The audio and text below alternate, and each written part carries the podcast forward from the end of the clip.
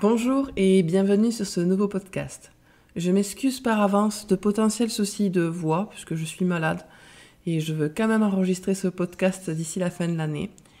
Donc veuillez ne pas prendre trop en compte euh, mes déraillements de voix par moment. Aujourd'hui, j'aborde un sujet qui fait grincer les dents de nombreuses personnes et pour cause, celui-ci est nourri de clichés, de préjugés. C'est le sujet des femmes au foyer. Alors pourquoi je l'aborde? Parce que moi-même actuellement je suis femme au foyer, même si cette situation ne durera pas forcément euh, tout le temps, j'y reviendrai plus tard, mais parce qu'aussi c'est un idéal que je nourris pour mon avenir et celui de mon foyer, et aussi parce que je vois de nombreuses jeunes femmes s'intéresser de plus en plus à la chose, ou carrément l'être déjà aussi, et que je pense qu'il est bon de rétablir quelques vérités, à la fois pour défendre ce choix de vie, mais aussi pour remettre les pendules un petit peu à l'heure, en quelque sorte. On va d'abord dépeindre le cliché pour aller vers la vérité.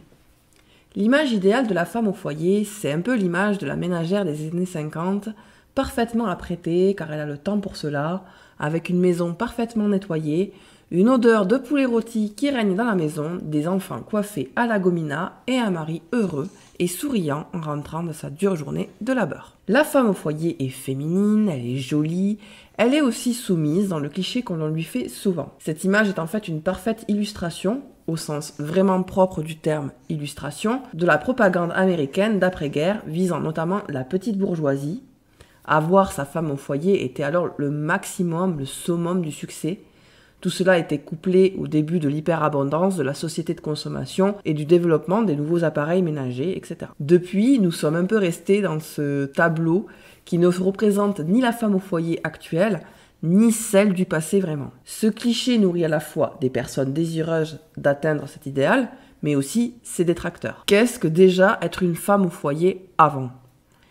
Eh bien déjà, fait étonnant, les femmes au foyer, loin de procrastiner sur leur canapé à attendre que le temps passe, travaillaient pour la plupart. En effet, une grande partie de la population occidentale, loin d'être riche, occupait la classe ouvrière ou paysanne dans laquelle les femmes étaient amenées à travailler. Dans le milieu agricole particulièrement, les femmes, bien qu'officiellement au foyer, participaient aux travaux des champs, aux soins des bêtes et ne se tournaient pas les pouces. Les enfants, pour la majorité, étaient gardés par les anciens ou suivaient même parfois directement leurs parents sur leur lieu de travail. La femme soumise à son mari qui attend que le temps passe n'a alors dans ce contexte pas vraiment existé, n'en déplaise en certains discours assez néo-féministes qui semblent nous faire croire un petit peu le contraire.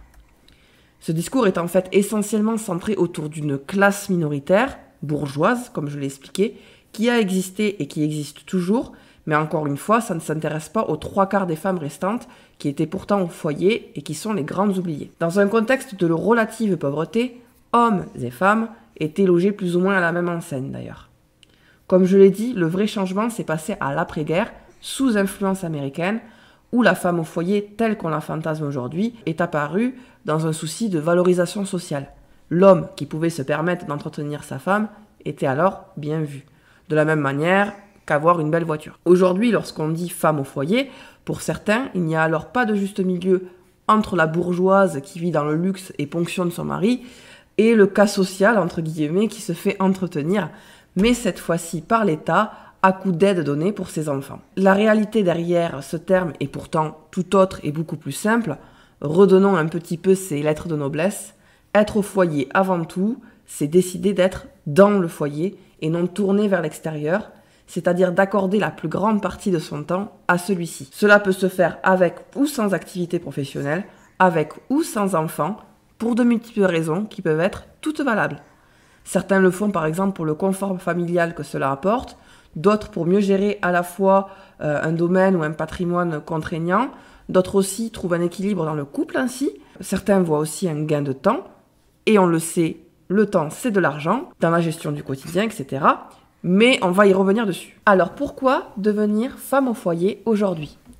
Comme je l'ai dit, différentes voies mènent vers ce choix de vie.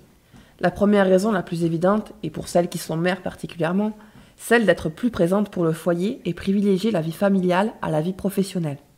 Nous sommes nombreuses à considérer qu'il est meilleur pour un enfant, au moins dans ses jeunes années, d'être gardé par ses parents, de rester dans le cercle familial, que d'être gardé par de parfaits inconnus, surtout dans des contextes de manque de personnel, de manque de sécurité dans les structures d'accueil. Certains et certaines vont même jusqu'à pousser à l'école à la maison, considérant que l'éducation qu'ils vont pouvoir offrir à leur enfant sera largement plus qualitative que celle proposée dans les établissements scolaires dits classiques. Encore une fois, je m'excuse pour ma fille qui babille à côté. Avant, les gens avaient toute une famille pour aider à la garde de leur petite merveille. Ce n'est plus le cas aujourd'hui, et alors un choix totalement binaire s'offre. Arrêter de travailler pour s'occuper des enfants, ou continuer de travailler mais donner ses enfants à garder. Aujourd'hui, on ne vit plus forcément à côté de ses parents pour pouvoir garder les enfants en cas de travail. Surtout aussi, il y a un changement de mentalité. Les retraités ne veulent plus s'embêter pour beaucoup à garder les enfants, donc il n'y a plus trop le choix. Voilà la raison qui, je pense, est la plus évidente. Mais derrière cela, il y a des raisons aussi plus profondes et plus idéologiques. Et on le voit avec le phénomène, par exemple, des tradwives, qui semble inspirer toute une nouvelle génération de jeunes femmes, en tout cas de façon croissante. Les tradwives, pour ceux qui n'ont jamais entendu le terme, c'est un terme souvent quand même employé de façon péjorative pour qualifier les femmes traditionnelles ou les femmes qui se réclament de valeurs traditionnelles. Alors pourquoi se tourner vers ce choix de vie? Nous vivons une époque où le concept de féminité et de tout ce qui peut y avoir à trait est assez bousculé. On efface les codes, on les redéfinit, et dans ce contexte-là, l'ambivalence, l'équilibre entre le masculin et le féminin n'est plus forcément une évidence. Cette façon dont nos sociétés modernes évoluent ne convient pas à tous et certains voient dans le choix d'être au foyer une forme de reconnexion à la féminité qu'on semble vouloir gommer. Alors certains vont me bondir dessus et vont me dire alors être féminine c'est rester au foyer? Évidemment que non.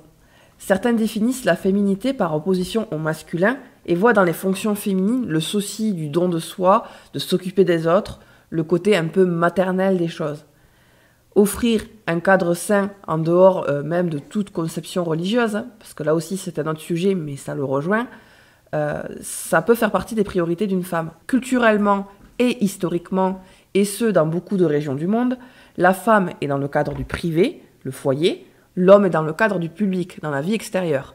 Rester au foyer est une façon alors de redéfinir les rôles traditionnels et de rééquilibrer les rôles aujourd'hui. Plus simplement, être au foyer, c'est pouvoir répartir les tâches également de façon à offrir un quotidien plus calme à chacun. Non, ça ne veut pas dire que l'homme doit mettre les pieds sous les tables, cela n'a rien à voir, et même au contraire, si celui-ci agit ainsi, être au foyer est absolument contre-productif.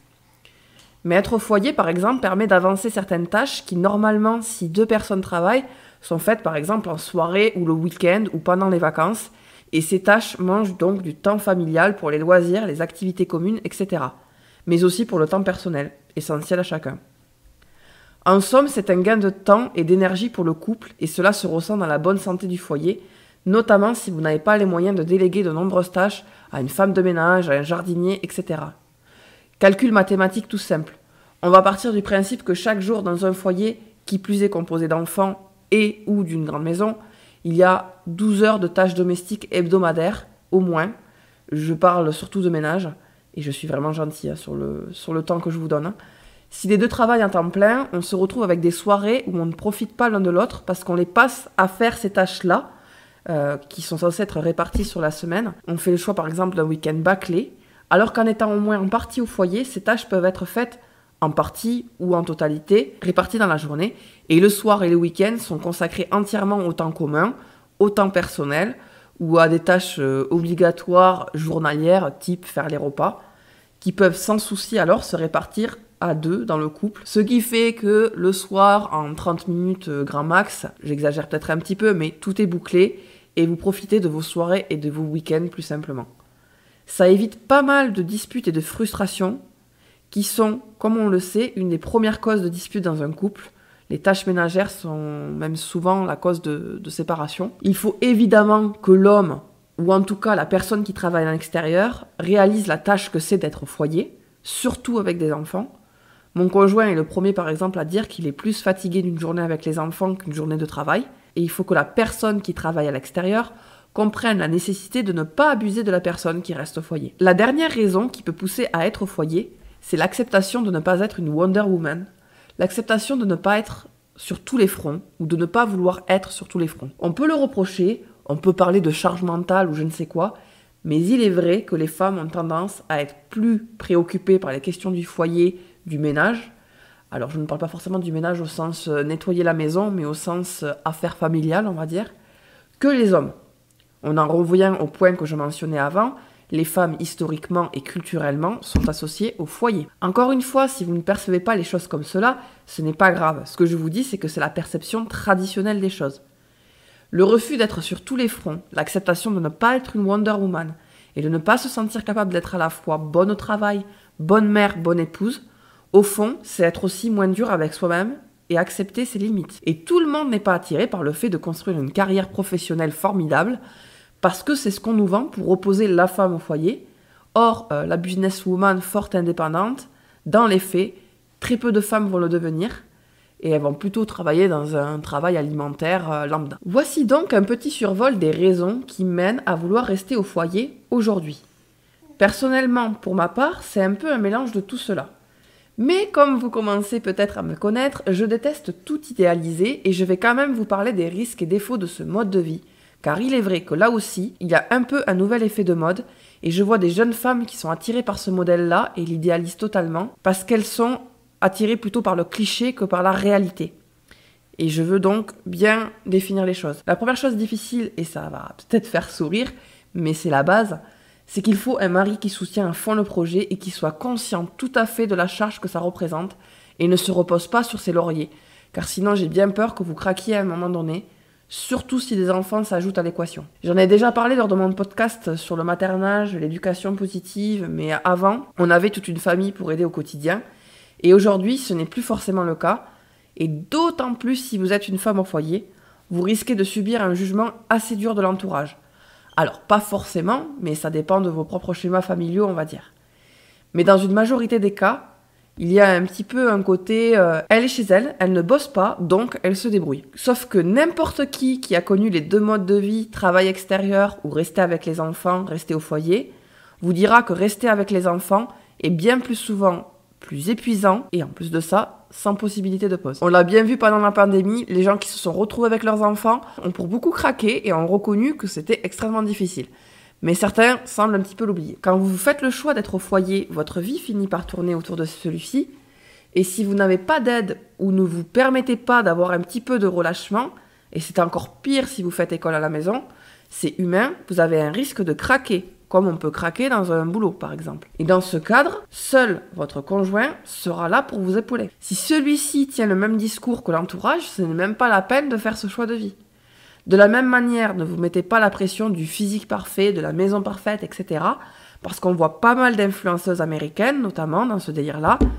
Quand on voit leur maison, leur équipement, tout ça, on comprend très bien qu'elles ont pas mal d'argent et qu'elles ne vous montrent certainement pas non plus potentiellement les femmes de ménage, les nounous, les personnes qui les aident dans leur quotidien et qui rendent tout ça assez instagrammable, on va dire. D'ailleurs, j'ai quelques petits noms en tête d'influenceuses du genre euh, qui tournaient pas mal de vidéos régulièrement de leur quotidien un petit peu parfait. Et à partir du moment où elles ont eu des enfants, les vidéos ont drastiquement diminué et les discours ont légèrement changé. Donc ça, c'est quelque chose dont je souhaite vous prévenir. Vous ne correspondrez peut-être pas à l'image idéale de la femme au foyer. Autre point, l'isolement social que peut engendrer ce mode de vie. Cela doit être évalué également. Parce que souvent, et ça je vais vous en reparler en dernière partie de, ce podcast, mais aujourd'hui, sauf si votre mari touche un salaire vraiment euh, voilà, fantastique, pour pouvoir être au foyer, avec des enfants et vivre sur un seul salaire, la solution la plus simple, notamment pour se loger, c'est la campagne. Et la campagne, il faut beaucoup de temps, souvent, pour s'y intégrer, pour se sociabiliser, pour se faire des amis, d'autant plus si vous ne travaillez pas. Vous pouvez faire le choix de vous investir par exemple dans des associations ou autre chose pour tenter de pallier le problème, mais voilà, c'est aussi un critère à prendre en compte. Et dernier point, et sûrement le plus important, c'est la précarité. Je n'ai pas dit pauvreté, attention, avant que l'on me sorte le discours de euh, oui, moi quand j'étais jeune, on vivait avec rien, euh, c'était très bien. Euh, non, je vous parle de précarité. La précarité, c'est être dans une situation qui se vit bien à l'instant T, mais qui peut basculer à tout moment. Être au foyer avec un salaire médian, on va dire, c'est être sans cesse sur le fil. Une voiture qui lâche, le conjoint qui tombe malade, etc. Et les finances peuvent très vite basculer et le foyer être en danger. C'est pour cela qu'en dernière partie de ce podcast, on parlera un peu plus des moyens d'être femme au foyer justement. Donc, comment devenir femme au foyer? Comment se rapprocher de ce mode de vie idéal? On va parler franc, on va parler argent, on va parler moyen de s'en sortir et je vais tenter d'être clair. Être femme au foyer, c'est d'abord un véritable choix de vie qui ne se fait pas seul, mais à deux. À vrai dire, ce n'est pas une décision de la femme, mais du couple. Par conséquent, sauf si salaire, encore une fois, très élevé du conjoint, ce qui est plutôt rare, et dans ce cas-là, vous ne prendriez même pas la peine d'écouter cette partie du podcast. Mais sinon, pour un couple français euh, moyen, le meilleur moyen d'économiser, comme je le disais il y a 30 secondes, euh, c'est de vivre à la campagne. Et cela sous-entend parfois un sacrifice professionnel du conjoint. Il n'y a pas que vous qui sacrifiez des choses. C'est-à-dire qu'aujourd'hui, on s'en sort beaucoup mieux à la campagne avec un salaire autour des 2000 euros qu'avec 4000 euros en région parisienne. C'est donc important de réévaluer éventuellement ses choix professionnels si c'est vraiment une volonté du couple. Ce n'est pas forcément nécessaire de changer de travail, mais vous pouvez être amené par exemple à sacrifier vos temps de trajet en les rallongeant pour aller travailler justement dans les grandes villes. Il y a des gens qui font 1h30 de trajet pour aller bosser. J'ai moi-même connu un couple dont le mari travaillait à Paris, mais vivait proche de Bordeaux, c'est vous dire. Pour être femme au foyer aussi, il faut impérativement changer sa manière de consommer, apprendre à gérer et contrôler un budget. Et d'ailleurs, c'est un petit peu aussi le but de cette chaîne, c'est vous donner quelques astuces.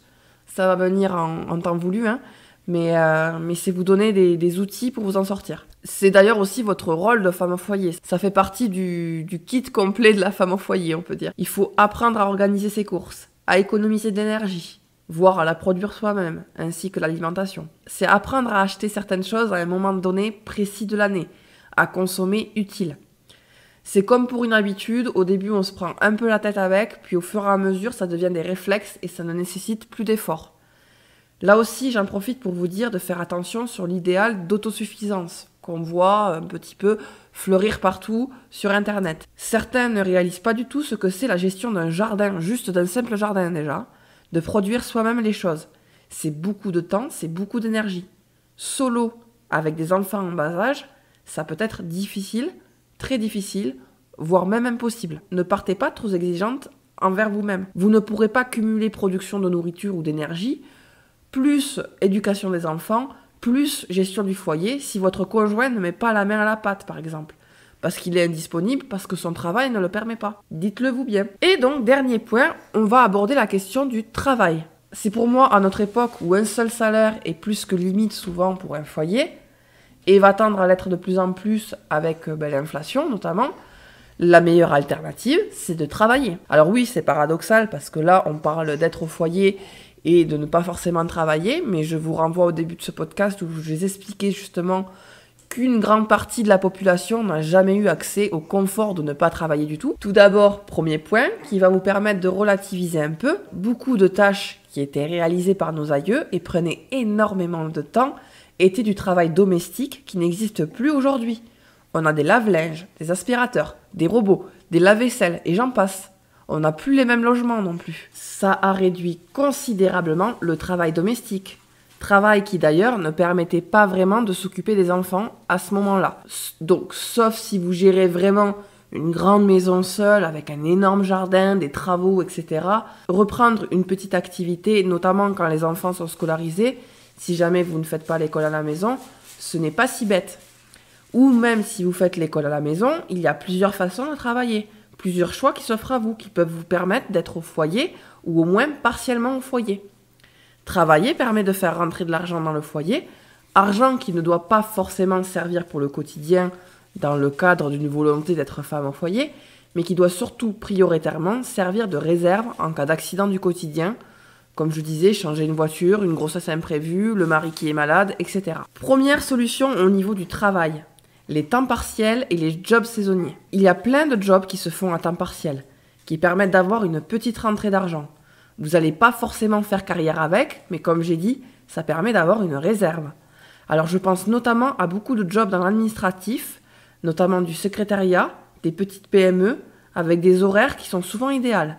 Il y a aussi des tout petits jobs autour de l'enfance et surtout de l'éducation nationale qui ont aussi souvent des horaires assez adaptés et surtout des vacances compatibles avec vos enfants, ce qui pour une question de garde peut être top. Je pense notamment euh, au métier d'AESH par exemple. Vous aurez tout au plus peut-être 700 euros de salaire, mais ça peut être un vrai plus au quotidien. Ensuite, pensez aussi aux jobs saisonniers, surtout si vous vivez en campagne.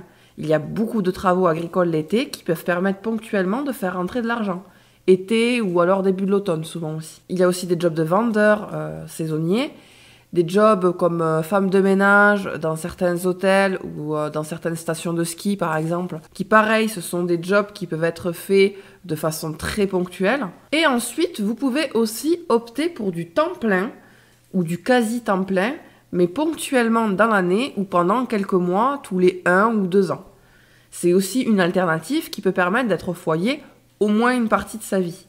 Notamment si vous voulez financer certains projets coûteux, ça peut être intéressant. Autre solution, et ça s'est développé bien évidemment, c'est le travail à domicile ou le télétravail. Alors le télétravail, c'est plutôt bien puisque le Covid a permis de développer un peu plus cette méthode de travail. C'est pas encore ça, il y a encore des entreprises frileuses, mais il y a du progrès et il y a divers jobs de télétravail qui vous permettent de rester à domicile. Cependant, il faut être clair et honnête, le télétravail, ça dépend des jobs, mais les jobs qui nécessitent notamment de la télécommunication sont assez peu compatibles avec des enfants en bas âge à la maison. Vous voyez là, je suis en train d'enregistrer 20 minutes de podcast, j'ai ma fille, on l'entend derrière. Je vous laisse imaginer sur toute une journée de travail. Ne vous dites pas par exemple que vous allez faire téléconseiller alors que vous avez un enfant d'un an ou deux ans euh, vous allez vivre complètement l'enfer, je vous préviens. Mais certains jobs ne nécessitent pas forcément de la télécommunication, ont des horaires un petit peu aménageables. Il y a des jobs de rédacteur notamment. Si vous avez d'autres compétences, vous pouvez être aussi graphiste, programmeur. Et tout ça n'est pas incompatible avec du télétravail. Les jobs informatiques sont d'ailleurs assez prisés par les hommes qui aussi souhaitent rester à domicile, notamment pour s'occuper de projets d'autosuffisance, euh, de projets agricoles des choses comme ça, ou des travaux. Euh, vous pouvez toujours essayer de vous former si vous avez des fonds de côté pour justement avoir un travail du genre. Vous avez également des postes de télévendeur et tout ce qui va être euh, aussi assistante maternelle, donc assistante maternelle chez soi. Attention pour les assistantes maternelles, il faut un logement assez compatible et si vous avez beaucoup d'enfants à charge, c'est pas forcément évident puisque vos propres enfants euh, sont comptés comme des enfants gardés donc vous êtes limité sur les enfants à garder, donc c'est pas forcément rentable. Et enfin, dernière solution de travail, si vous savez faire quelque chose de vos mains, l'artisanat. Encore une fois, ça peut s'apprendre aussi. Si vous n'avez pas de capacité à l'instant T, peut-être que vous allez en développer plus tard. Ça peut valoir le coup de lancer sa petite entreprise, euh, de vendre des produits euh, faits de ses mains. Dans tous les cas, je vous conseille de travailler de temps en temps un minimum, car comme je l'ai dit, vous n'êtes pas à l'abri dans la vie et femme au foyer vous met en situation de précarité si vous ne calculez pas ça et aussi parce que vous n'êtes pas à l'abri de devoir reprendre sérieusement une activité et arriver avec un CV vide de plusieurs années, ça vous handicape réellement. La garde d'enfants n'est pas du tout reconnue, rester au foyer est énormément jugé, comme j'ai dit, c'est rempli de préjugés.